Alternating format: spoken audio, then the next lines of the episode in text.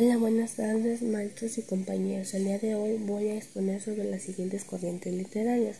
La primera es literatura antigua. Esta etapa contempla el inicio de la Edad Media.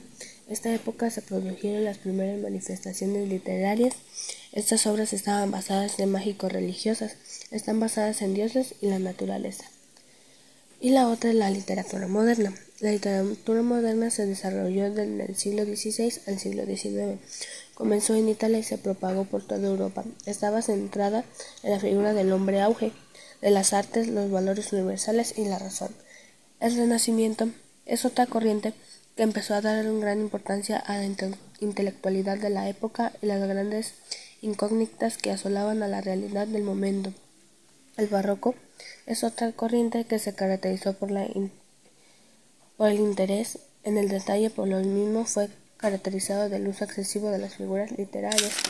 Y la otra corriente es el neoclasicismo. Esta, literaria, esta corriente literaria está basada en la razón, en la ciencia, rechazada en el acceso de del acceso de la imaginación barroca.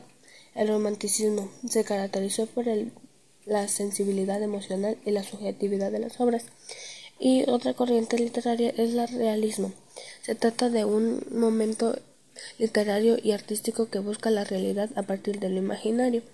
Y México en el siglo XX es otra corriente, la cual la literatura mexicana se había diversificado temas, estilos y géneros, y de ahí surgieron nuevos grupos.